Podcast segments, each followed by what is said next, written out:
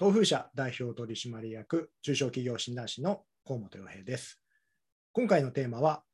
時流に乗ったテーマでマスコミ受けを狙おうです。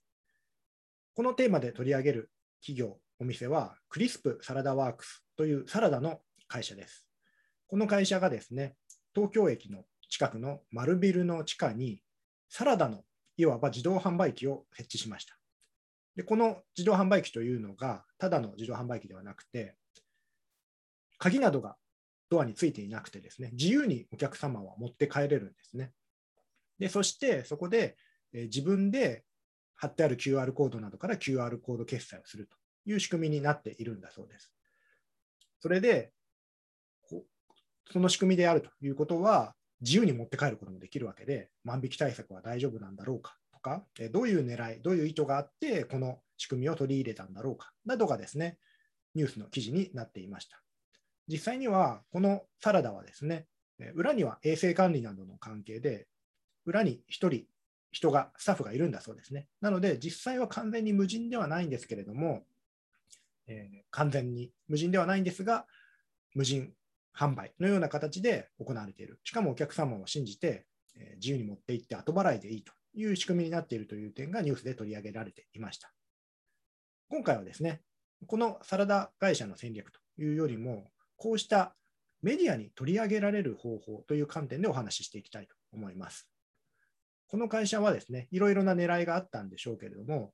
決してそのメディア受けを狙ったというわけではないんですが、この無人販売という点が取り上げられやすいトピックになっていますよね。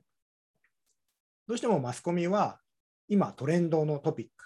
今みんなが求めている知りたいトピックをニュースにしますので、そういった要素を自社の商品やサービスに盛り込むというのがメディアに取り上げられるための大事なポイントです。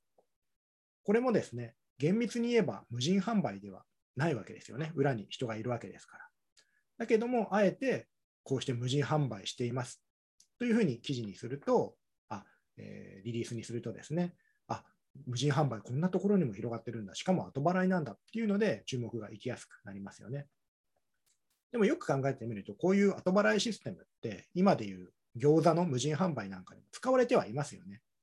ですけれども、それをあえてサラダで、しかも後払いでっていうところにですね、画期的で、しかも丸ビルの地下というところにニュースとしてのバリューがありますよね。こんな風に、ただ商品がいい商品ですとか、面白い商品ですというだけではなくて、今話題の無人販売に我が社も参入しましたというようにですね、